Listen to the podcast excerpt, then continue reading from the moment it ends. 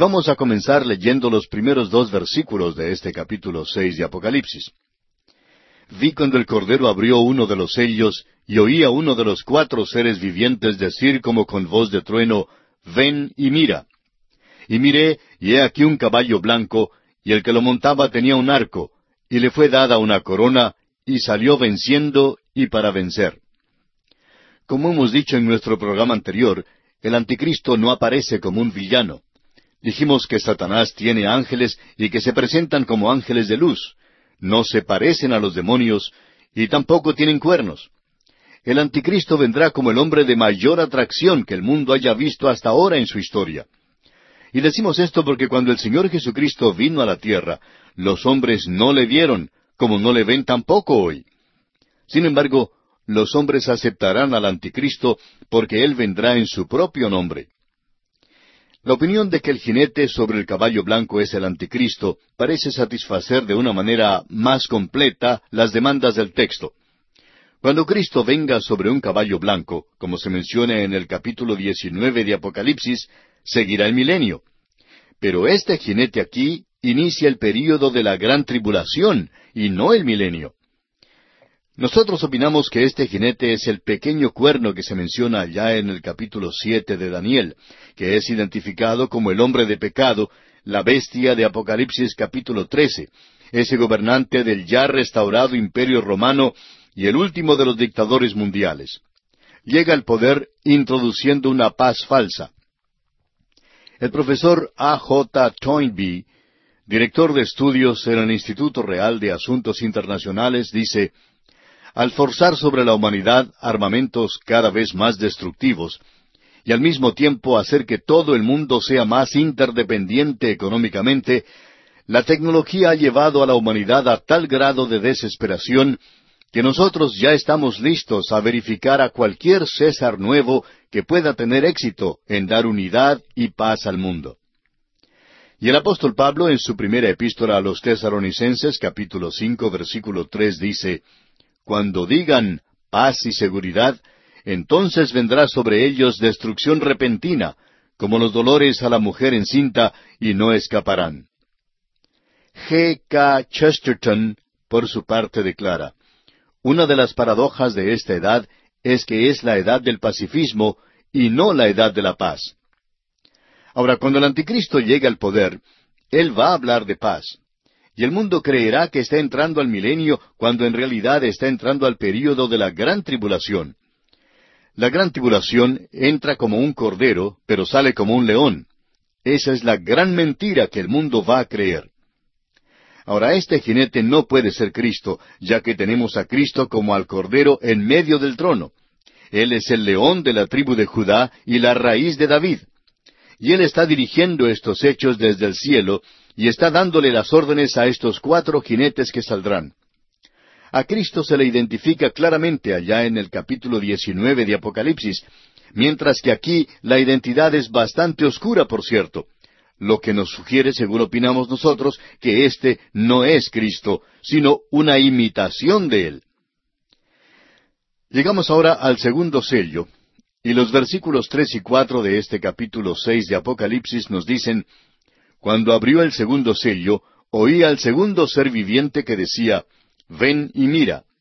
Y salió otro caballo bermejo, y al que lo montaba le fue dado poder de quitar de la tierra la paz y que se matasen unos a otros, y se le dio una gran espada. El primer jinete no podía ser Cristo, ¿no le parece? Porque cuando Él traiga paz a esta tierra, va a ser una paz permanente. Y esta es una paz, según vemos aquí, que no dura mucho. Inmediatamente después del primer caballo, llamado el caballo blanco, sale un caballo bermejo de guerra sobre la tierra. Usted se puede dar cuenta entonces que la paz que el jinete del caballo blanco trajo a la tierra era algo temporal, algo falso. El anticristo se presenta a sí mismo como un gobernante que trae paz al mundo. Pero él no la puede garantizar, porque Dios dice, no hay paz para los malvados, dice mi Dios. Y amigo oyente, este pasaje de las Escrituras, por cierto que ha sido cumplido. ¿Y no es eso lo que cada candidato para ocupar un cargo político dice en el presente? Así lo hemos escuchado siempre. Siempre prometen que el país permanecerá gozando de paz, que no habrá luchas. Sin embargo, aunque eso no suceda, siempre siguen prometiendo que ellos van a traer la paz. Amigo oyente, estamos tan lejos de la paz como nunca en el presente. Parecería que aún hoy se estuvieran formando las nubes tormentosas de la Tercera Guerra Mundial. Así es que el anticristo era algo falso y no trajo la paz. Porque aquí sale este caballo bermejo de guerra a recorrer la tierra, y esta será una verdadera guerra mundial. No nos diga, amigo oyente, que esto ya ha sido cumplido porque no ha sido así. Aquí estamos hablando en cuanto al futuro. Ahora el versículo cinco comienza diciendo, Cuando abrió el tercer sello, oí al tercer ser viviente que decía, Ven y mira. Y miré. Él dice aquí que él miró. Quiere estar seguro de que nosotros notemos esto. Esto es como si fuera televisión, amigo oyente.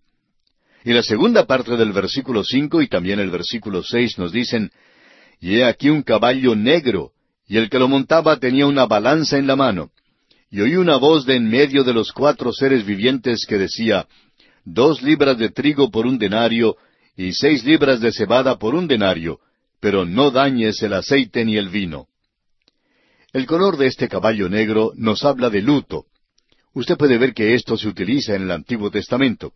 No vamos a dedicar tiempo para mirar esto, pero si usted quiere hacerlo, puede ver lo que dice Jeremías capítulo cuatro versículo veintiocho y Malaquías capítulo tres versículo catorce. Y tal vez mencioné estas dos porciones demasiado rápido, así es que voy a repetirlo para que usted lo anote si tiene lápiz y papel.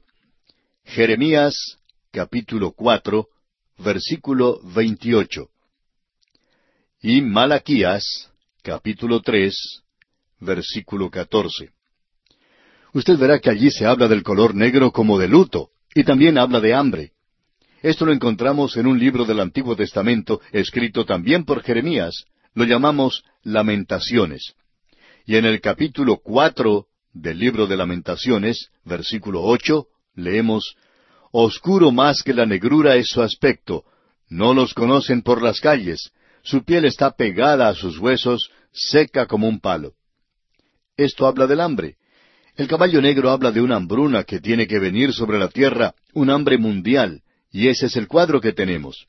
Y siempre después de la guerra hay falta de comida, falta de alimentos. Observemos esto por un momento, amigo oyente. El historiador griego Heródoto habla de una medida de cebada o de trigo, que era el consumo diario promedio del trabajador. Esa era la comida que recibía el soldado, y un denario era una moneda romana que equivalía al salario por un día de trabajo. Así es que el trabajador no podía mantener a su familia en aquel día. Él podía tener lo suficiente como para sí mismo si era soldado, pero no podría mantener a su familia. El aceite y el vino son lujos que son disfrutados por los ricos. Ellos obtienen todo el licor que quieren, aun durante la guerra. El aceite es correspondiente con lo que en nuestra época conocemos como los artículos de tocador, todas esas cosas que ayudan a la belleza en el día presente. Esos son lujos de la vida. El vino corresponde al licor que estará presente en abundancia. Esto es algo interesante, amigo oyente. No hay suficiente comida, no hay suficiente cebada, pero hay suficiente como para hacer licor, y lo harán en aquel día, y los ricos serán los que lo podrán obtener. Hablando honradamente, amigo oyente, durante la Segunda Guerra Mundial, los ricos en su gran mayoría podían obtener carne. Ellos podían obtener los lujos de la vida. Los ricos siempre pueden obtener lo mejor de la carne, mientras que los pobres tienen que conformarse con lo que no es tan apetecible, como la lengua, digamos. Y hubo personas en época de guerra que se cansaron de comer lengua porque eso era lo único que se podía obtener. Eso no era racionado. Y podemos ver que las cosas en este día futuro del cual se habla aquí no van a cambiar. Los ricos van a poder recibir las cosas que quieren, pero los pobres no van a poder recibir las suyas. Así es como ha sido en el pasado también. Y es así como lo será en el futuro. Por eso es que no prestamos demasiada atención a los tecnócratas inteligentes que dicen que van a desarrollar un programa de ayuda a los pobres y que resolverán este problema de la pobreza. Pero todo lo que esto ha hecho es que estos hombres tengan buenos trabajos, pero hasta el presente esto no se ha filtrado y no ha alcanzado a los pobres. Nunca les ha ayudado a levantarse con un poquito de orgullo siquiera. ¿Por qué?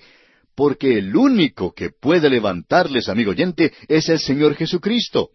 Ninguno de estos especialistas puede llegar a serlo. Nos da pena decir eso, pero es necesario que alguien hable así hoy contra estas tonterías en las cuales los gobiernos gastan el dinero. Todo lo que esto hace en realidad es crear más burocracia y devorar el dinero de los impuestos. Amigo oyente, esto existe así en el presente y se puede imaginar lo que será en aquel día. Aquí estamos hablando de lo futuro. La única razón por la cual hacemos una aplicación aquí es para demostrar que esto no es algo fuera de la razón, es algo que va a suceder. Allá en el año 1798, el reverendo Tomás Malthus llegó a la conclusión de que el poder de la población era mucho mayor que el poder de la tierra para producir lo necesario para alimentar al hombre. Él predijo entonces de que llegaría un día cuando se presentaría un hambre mundial.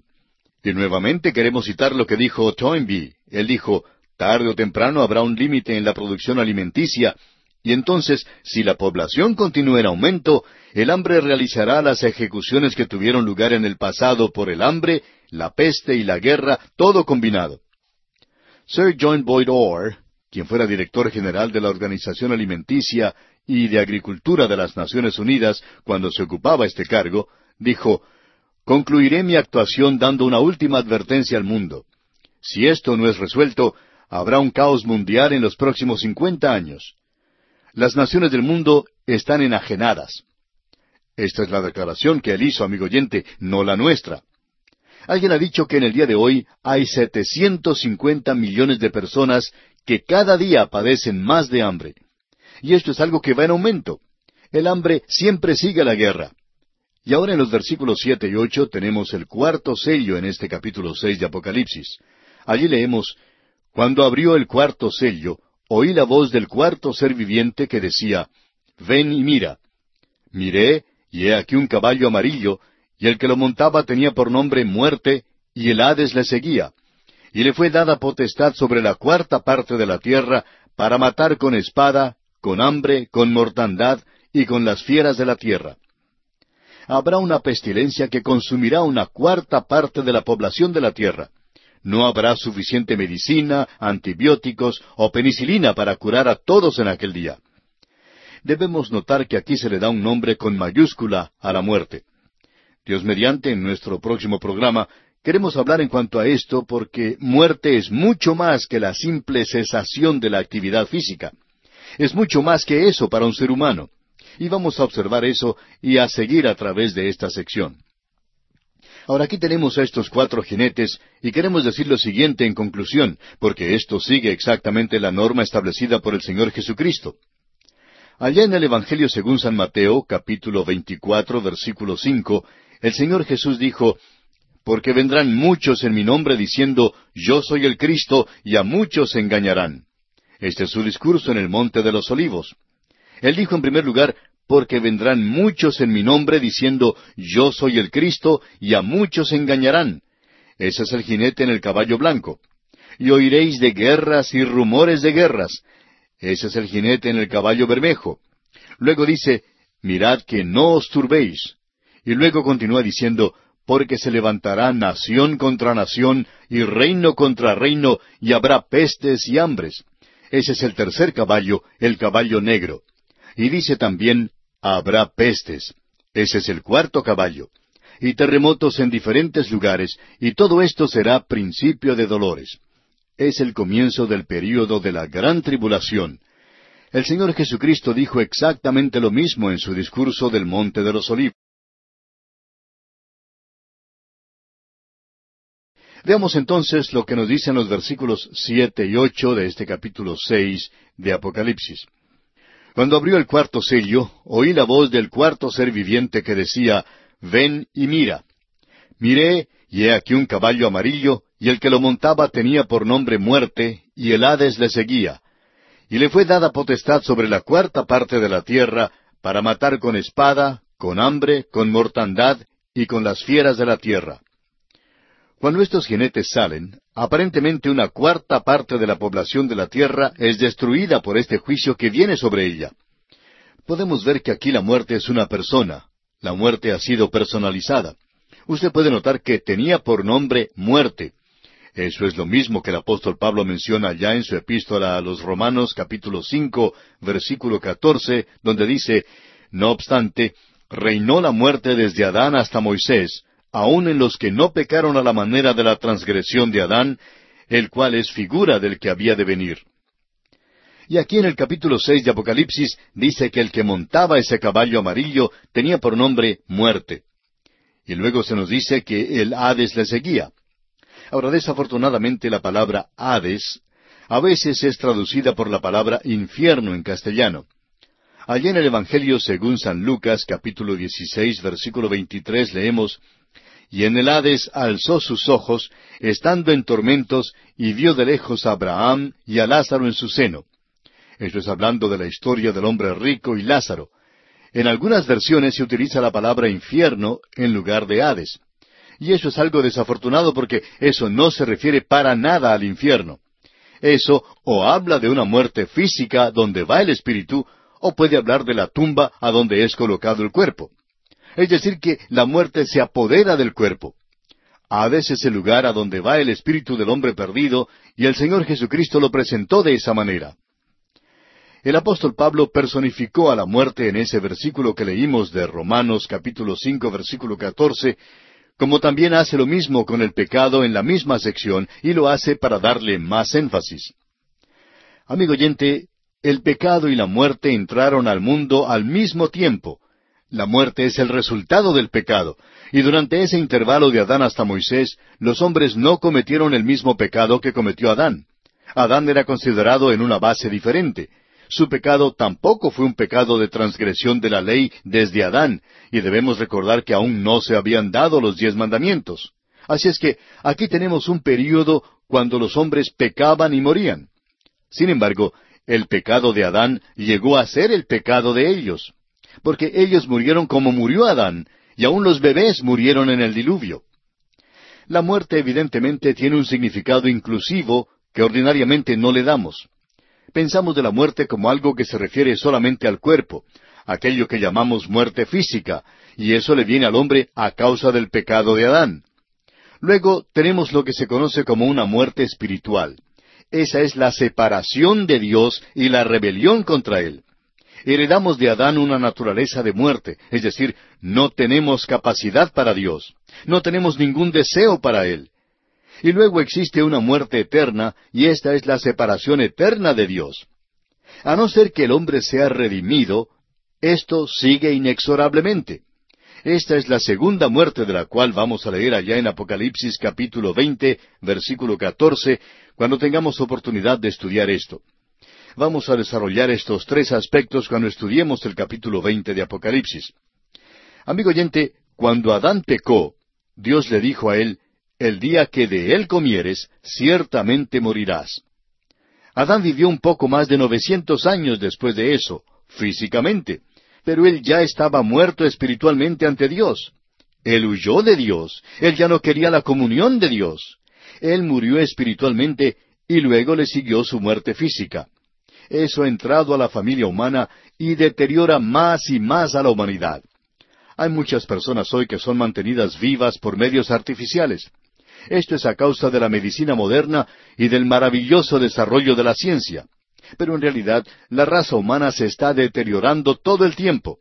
La vida humana sería mucho más corta de lo que es si no fuera porque todos los artefactos modernos nos mantienen vivos aquí en la tierra. A Adán se le declara aquí de manera categórica como un tipo de Cristo. La muerte debe ser colocada a la puerta de Adán como que es su responsabilidad total. Amigo oyente, Dios no creó al hombre para morir. Ese castigo fue impuesto porque Adán transgredió el mandamiento de Dios. Su transgresión es nuestra transgresión y su muerte es nuestra muerte. Y es que Cristo es la cabeza de una nueva creación, y esta nueva creación tiene vida en Él y solo en Cristo. Solamente Él puede dar vida. Él es totalmente responsable por la vida de aquellos que son suyos. El doctor Schaeffer, en una declaración teológica, dijo lo siguiente, Es así que la muerte espiritual viene inmediatamente a través de una línea continua de posteridad.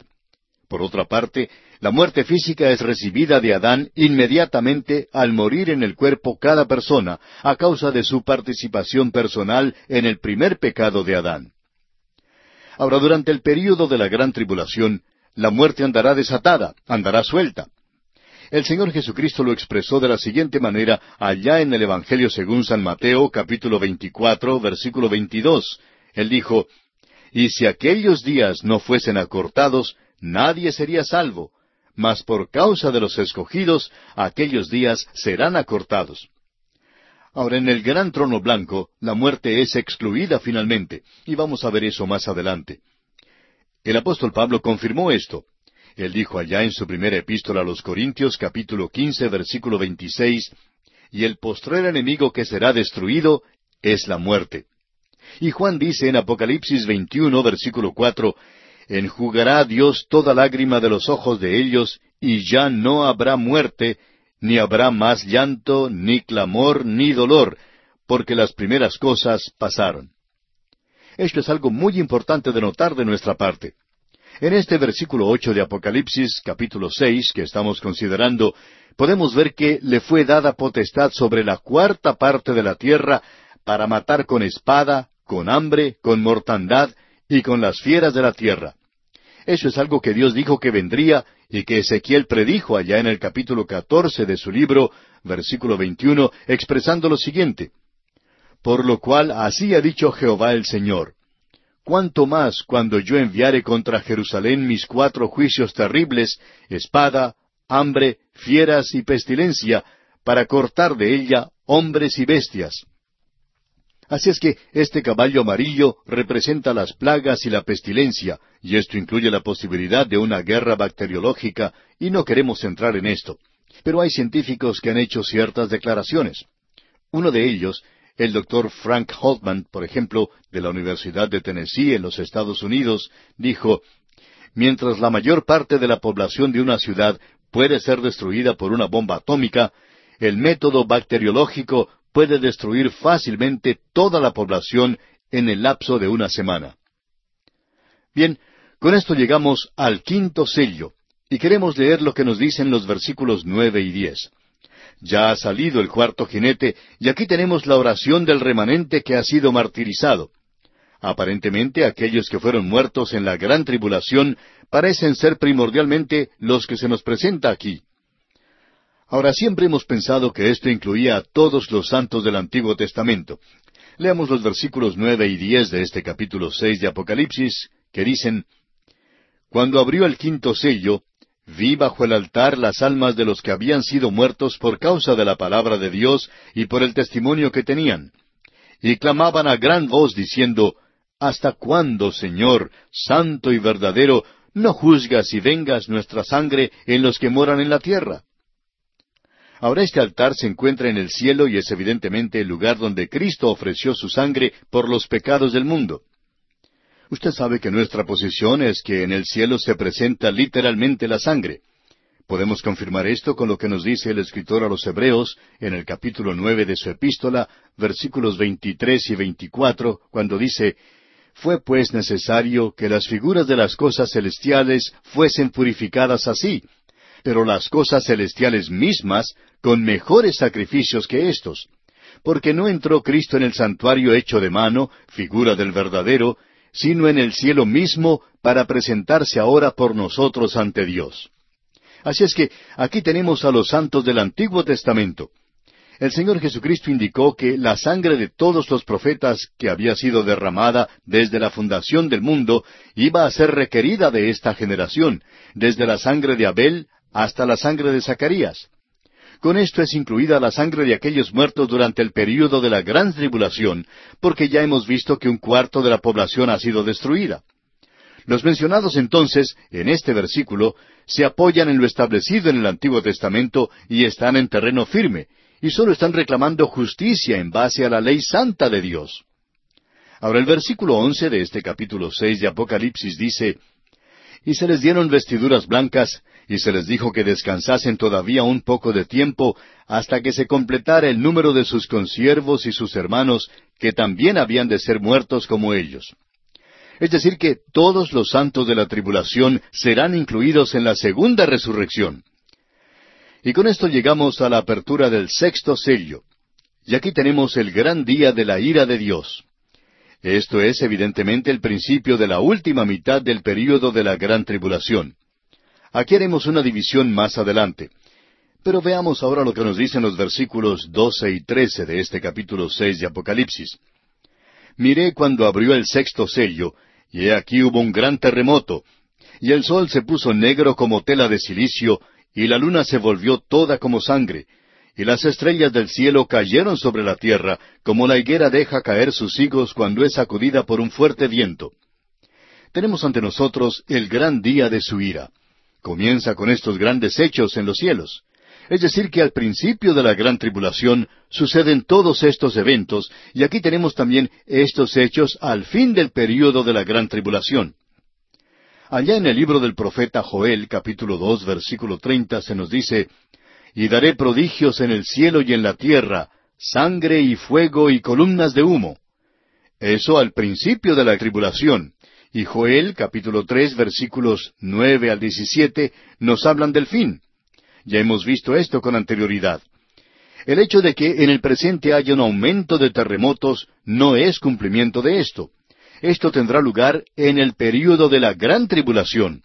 Pero lo interesante de notar es que los terremotos en el pasado han dado muerte a gran cantidad de personas en la tierra. El profesor R. A. Daly, en uno de sus libros, escribió lo siguiente. En los últimos cuatro mil años, los terremotos han causado la pérdida de trece millones de vidas y aún están por suceder los peores terremotos. Eso es muy interesante porque vamos a ver más adelante en el capítulo 16, versículo 18 de Apocalipsis, que habrá un gran terremoto, un terremoto tan grande cual no lo hubo jamás desde que los hombres han estado sobre la tierra. Tan grande será este terremoto, tan poderoso, que las ciudades de las naciones caerán. ¿Qué cuadro más tremendo este, amigo oyente? Los terremotos del día de hoy no son un cumplimiento de esto. Sencillamente muestran lo que sucederá, y la palabra de Dios dice que así será. Ahora el versículo catorce de este capítulo seis de Apocalipsis dice Y el cielo se desvaneció como un pergamino que se enrolla, y todo monte y toda isla se removió de su lugar. Creemos que esto ha sido tomado muy literalmente. Tenemos que lo mismo se expresa ya en el libro del profeta Nahum, capítulo uno, versículo cinco, y lo veremos nuevamente en Apocalipsis, capítulo veinte, versículo once. De modo que vamos a esperar hasta llegar allí para comentarlo. Veamos ahora lo que nos dicen los versículos quince al diecisiete de este capítulo seis de Apocalipsis. Y los reyes de la tierra, y los grandes, los ricos, los capitanes, los poderosos, y todo siervo y todo libre, se escondieron en las cuevas y entre las peñas de los montes, y decían a los montes y a las peñas, Caed sobre nosotros, y escondednos del rostro de aquel que está sentado sobre el trono, y de la ira del Cordero, porque el gran día de su ira ha llegado, y ¿quién podrá sostenerse en pie? Aquí tenemos algo muy interesante. Aquí tenemos a gente en la tierra que está rogándole a los montes y a las peñas que caigan sobre ellos porque quieren ocultarse. ¿De quién? De la ira del Cordero. Este es el gran día de la ira de Dios. Pero ahora hemos llegado a una declaración interesante, la ira del Cordero.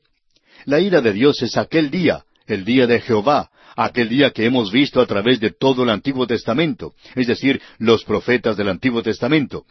Ese día que se aproxima sobre la tierra aún está en el futuro. Y aquí se nos dice que es la ira del Cordero. Esta es una declaración un poco extraña. La Biblia está llena de paradojas, y estamos seguros que usted ya ha descubierto que hay abundancia de ellas en las Escrituras. Alguien puede preguntar, ¿qué es una paradoja? Bueno, la definición de una paradoja es tener a dos médicos en una conferencia. Pueden ser un par de médicos, pero existe una diferencia. Es una proposición que es contraria a la opinión recibida, es decir, aquello que parece ser contradictorio. Superficialmente, las declaraciones parecen ser contradictorias, pero bajo un examen más profundo se revela que es algo objetivo basado en los hechos. Aquí tenemos varias de estas paradojas. Mientras más lejos está un objeto de usted, más aumenta su tamaño. Usted sabe que eso no es cierto, pero sí lo es.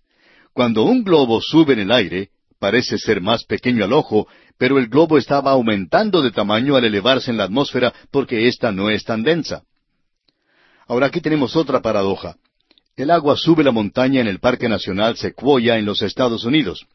Usted puede decir que no cree esto, pero así sucede. Gran cantidad de agua sube la montaña y esto es realmente una paradoja. Lo cierto es que este parque está lleno de árboles gigantescos y estos árboles están haciendo subir el agua como si la estuvieran chupando. A eso se le llama ósmosis. Es un término científico que se utiliza cuando uno no sabe lo que en realidad está sucediendo. Pero esto es lo que pasa. Luego hay otra expresión que dice que mientras más se acerca uno al sol, las cosas se ponen más calientes.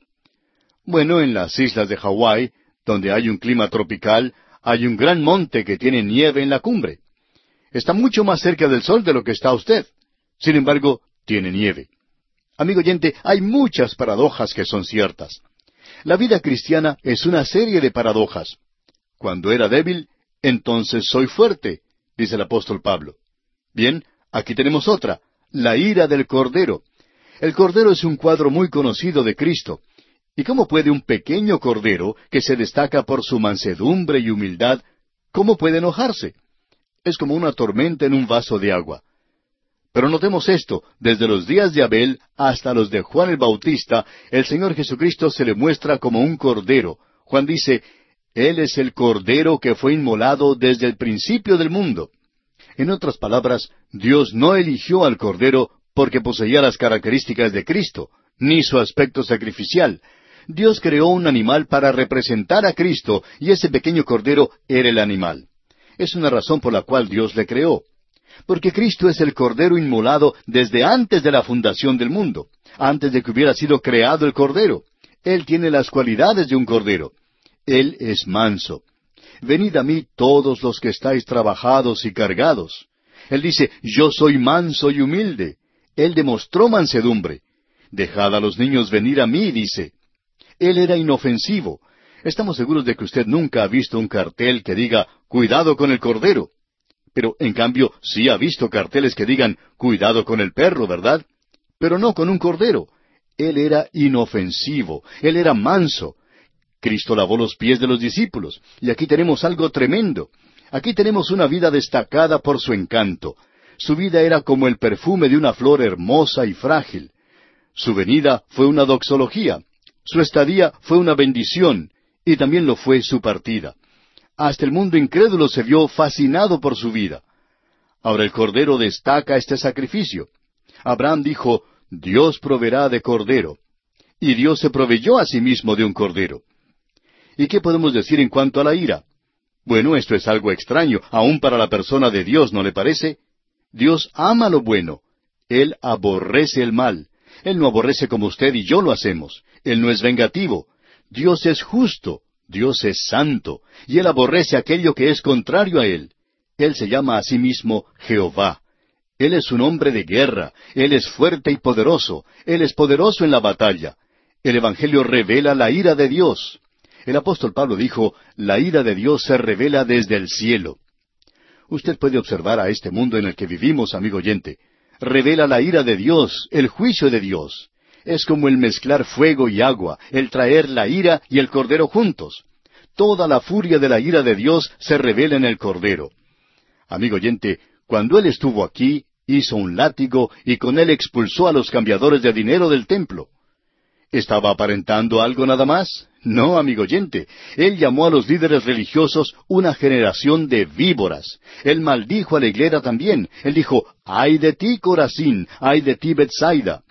Cristo rechazó a Jerusalén, pero tenía lágrimas en sus ojos. Y él aún controla las fuerzas de la naturaleza, las utiliza en juicio. Dios ha declarado guerra contra el pecado. Y decimos, bendito sea su nombre. Y él no va a llegar a un acuerdo con aquello que ha causado tal estrago a la familia humana. Llegará un día cuando la ira del Cordero será revelada. Ahora alguien quizá diga, yo pensaba que Él era manso, bondadoso y que no castigaría el pecado. Bueno, Él dijo, Ahora pues, oh reyes, sed prudentes, admitid amonestación, jueces de la tierra, honrad al Hijo, para que no se enoje y perezcáis en el camino, pues se inflama de pronto su ira. Lo leemos allá en el Salmo 2, versículos 10 y 12. Y llegamos al capítulo siete. Y este es un capítulo que hemos llamado Dios sella al remanente de Israel. Y Él salvó para redimir a los gentiles durante la gran tribulación.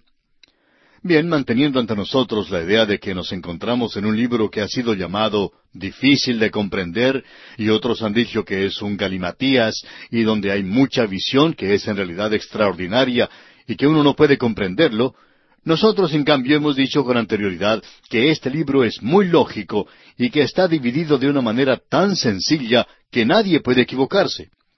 Ahora sucede que Apocalipsis es el último libro de la Biblia. Cuando uno estudia en la escuela, comienza con aritmética. Dos más dos son cuatro. Ahora uno no comienza enseñando física atómica a los niñitos en primer grado. Uno no les enseña altas matemáticas. Pues bien, Apocalipsis es el último libro de la Biblia, y el único requerimiento para estudiarlo es un conocimiento práctico de los sesenta y cinco libros que le anteceden.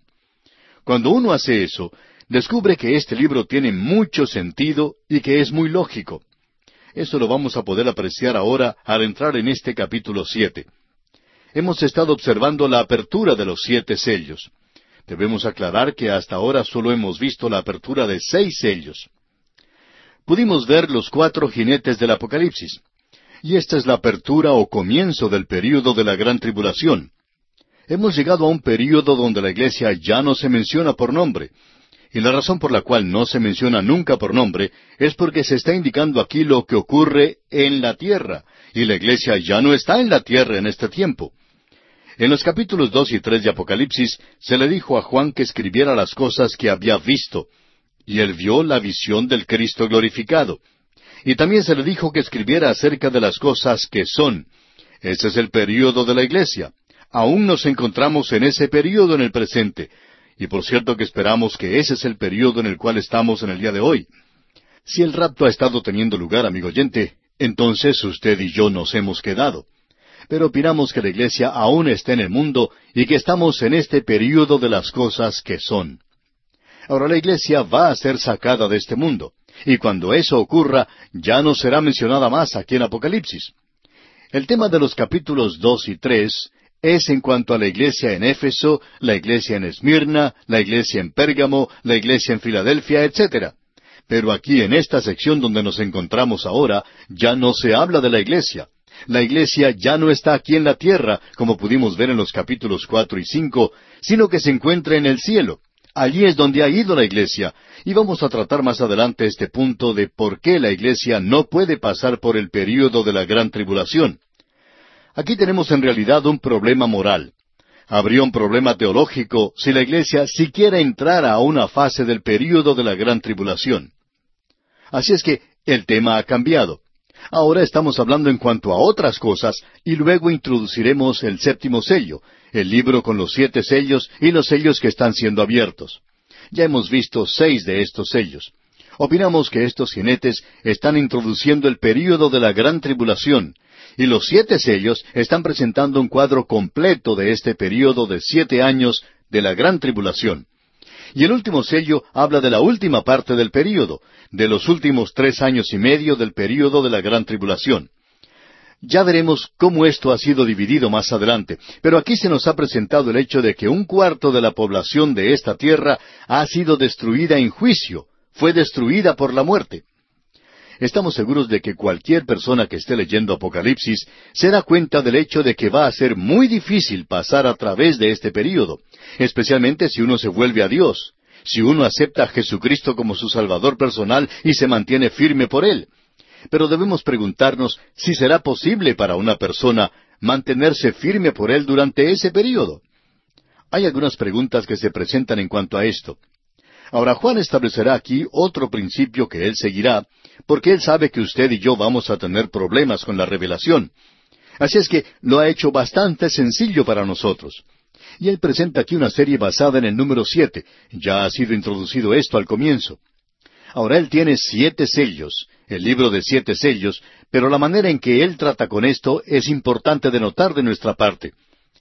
Entre el sexto y el séptimo sello se produce siempre un intervalo donde notamos algo que parecería un asunto extraño. Sin embargo, es un asunto de explicación. Explica la acción, responde a ciertas preguntas. Eso es lo que este capítulo va a hacer para nosotros. Ya tenemos el principio establecido entre lo sexto y lo séptimo de cualquier cosa. Será lo mismo con las trompetas. Ocurre lo mismo con las siete copas de ira, con las siete personas que se presentarán. Y usted podrá encontrar que Juan siempre sigue este principio a través de toda esta sección en particular del libro de Apocalipsis, para que no perdamos el camino. Ahora vamos a responder una pregunta que surge naturalmente. Estamos seguros que cualquier persona inteligente puede hacer esta pregunta en este momento. ¿Qué en cuanto a la gente que se está salvando? ¿Qué en cuanto a la gente que se vuelva a Dios durante este período de la gran tribulación? Cuando estuvimos estudiando la segunda carta a los tesalonicenses, el apóstol Pablo presentó claramente en esa sección que el Espíritu Santo, el que detiene el mal, es quitado de la tierra. Él ha sacado a la iglesia para presentarla a Cristo. Así es que es imposible que ninguna persona se vuelva a Dios sin la obra del Espíritu Santo. ¿Se salvará entonces alguna persona sin que esté presente el Espíritu Santo? Bueno, amigo oyente, el Espíritu Santo está presente. Ahora alguien quizá diga, bueno, pero eso no es lo que usted acaba de decir.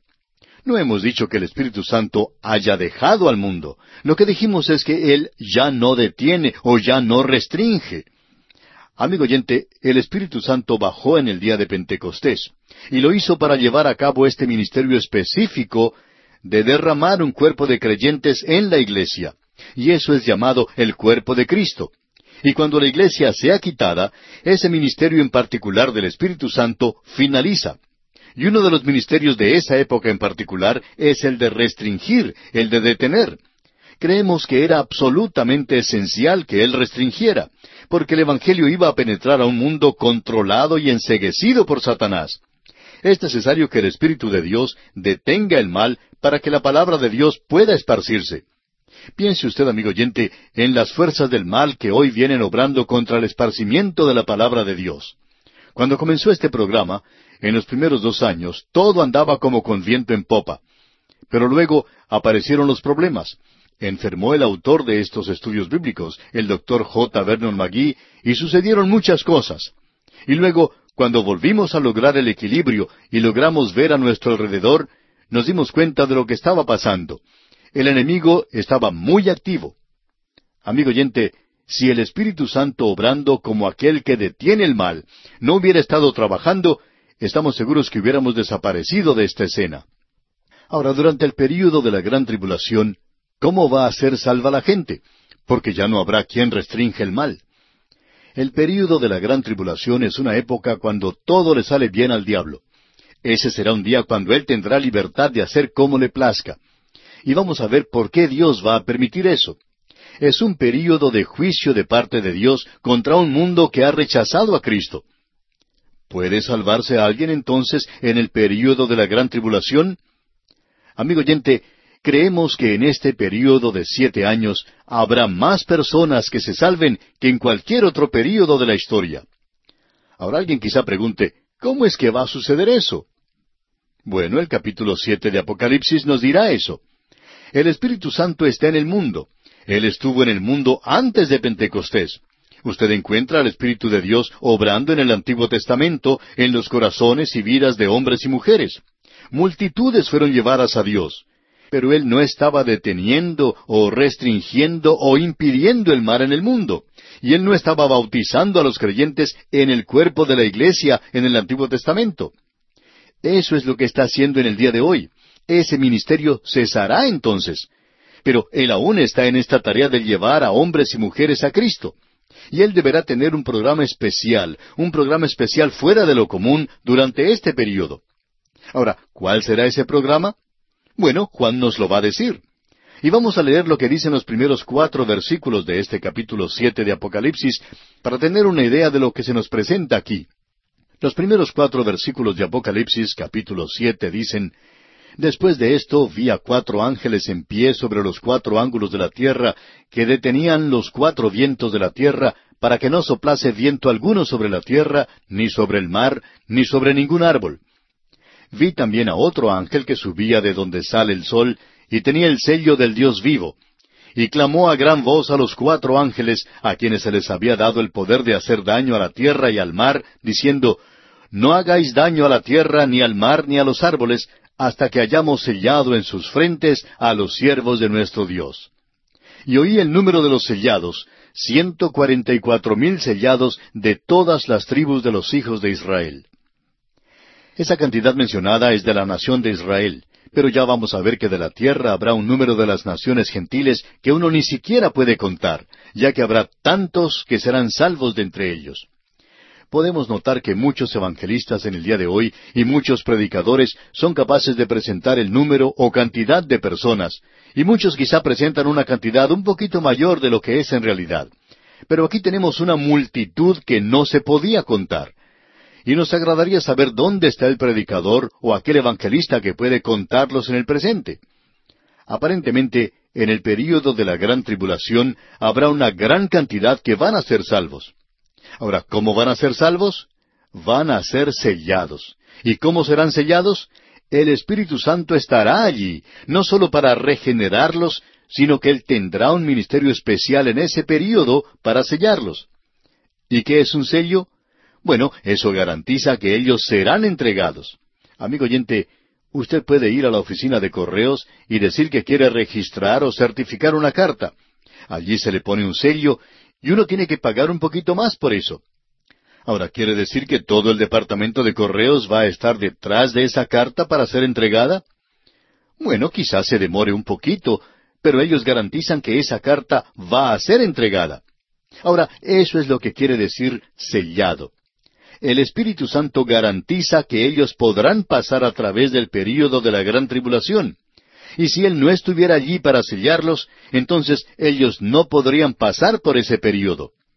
Amigo oyente, hablando francamente, debemos decirle que nosotros tampoco podríamos pasar hoy si no fuera por el Espíritu Santo. Nos preguntamos si nos damos cuenta de lo débiles que somos.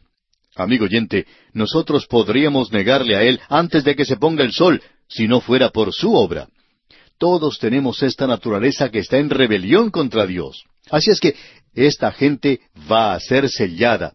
Eso es lo que acabamos de oír.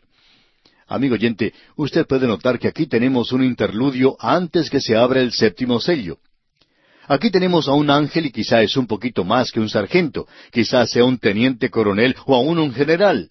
Él dio la orden de que se detuviera todo que se detuvieran los vientos, los vientos del juicio, los vientos del período de la gran tribulación, porque era necesario sellar a esta gente. De otra manera, no lograrían pasar por ese período. Y habrá dos grandes multitudes de la nación de Israel y de las naciones gentiles. Ahora alguien quizá pregunte, ¿dónde está la iglesia? Bueno, amigo oyente, le acabamos de decir que la iglesia no está aquí, se encuentra con Cristo y creemos que en la nueva Jerusalén, porque Él dijo que iba a preparar un lugar para aquellos que eran suyos, y ahora los ha sacado de esta tierra y están con Él. Y esa ciudad descenderá de Dios más adelante y vamos a poder verla. Vamos a dedicar bastante tiempo a esto porque allí es donde nosotros vamos a pasar a través de toda la eternidad. Y es bueno y siempre nos ha gustado saber a dónde es que vamos a ir a vivir. No sabemos por qué, pero hay muchos santos hoy que hablan de ir al cielo y ni siquiera tienen una idea del lugar donde van a ir. Bueno, debemos decir que la Biblia en realidad no nos dice mucho en cuanto a esto, pero hay algo que nos dice, y es muy interesante y muy importante. Todo eso lo tenemos aquí en el libro de Apocalipsis. Esa es la razón por la cual este libro es tan importante. Volvamos ahora a leer lo que nos dice el primer versículo de este capítulo siete de Apocalipsis. Después de esto, vi a cuatro ángeles en pie sobre los cuatro ángulos de la tierra, que detenían los cuatro vientos de la tierra, para que no soplase viento alguno sobre la tierra, ni sobre el mar, ni sobre ningún árbol. Ahora note usted que dice, después de esto, después de los cuatro jinetes del Apocalipsis. Y creemos que aquí se nos ha dado como si fuera una vista panorámica del período de la gran tribulación. Y ahora vamos a ver algunos detalles de esto. Leamos una vez más el versículo uno. Después de esto, vi a cuatro ángeles en pie sobre los cuatro ángulos de la tierra. En cierta ocasión, uno de los jóvenes que creen que lo saben todo, interrumpió el predicador, el doctor Ironside, cuando él estaba hablando y le dijo, ya había dicho yo con anterioridad que la Biblia no era algo científico. La Biblia enseña que la Tierra es plana. ¿Por qué aquí dice que tiene cuatro ángulos? El doctor Ironside le contestó a este joven, Mi amigo, me sorprende usted. ¿No sabía usted que la Tierra tiene cuatro ángulos? Y este joven respondió, No. Y agregó, No sabía que la Tierra tuviera cuatro ángulos. ¿Dónde están? Y el doctor Ironside respondió, Norte, Sur, Oriente y Occidente. Esos son los cuatro ángulos de la Tierra. Y esa es la dirección de esos cuatro ángeles. Uno en el norte, uno en el sur, uno en el oriente y uno que está en el occidente. Y continuamos aquí leyendo en este versículo uno del capítulo siete de Apocalipsis, que dice que detenían los cuatro vientos de la tierra, para que no soplase viento alguno sobre la tierra, ni sobre el mar, ni sobre ningún árbol. Aquí se refiere a los vientos de juicio. Dios juzga al viento en el juicio, porque lo controla. Dice allá en el Salmo 148, versículo 8, el fuego y el granizo, la nieve y el vapor, el viento de tempestad que ejecuta su palabra. Así es que los vientos del juicio son detenidos, y nada puede moverse hasta cuando Dios logre su propósito. ¿Y cuál será este propósito? No creemos que Dios permitirá que pase algún tiempo en esta tierra sin que haya alguien que se vuelva a Dios, porque ese es su propósito. No creemos que Él permitiría que este mundo continuara. Creemos que lo cerraría, lo apagaría pronunciando una sola palabra, lo dejaría sin existencia si es que no hubiera gente que estuviera volviéndose a Él, que estuviera acudiendo a Dios. Así es que este será un período donde multitudes acudirán a Él.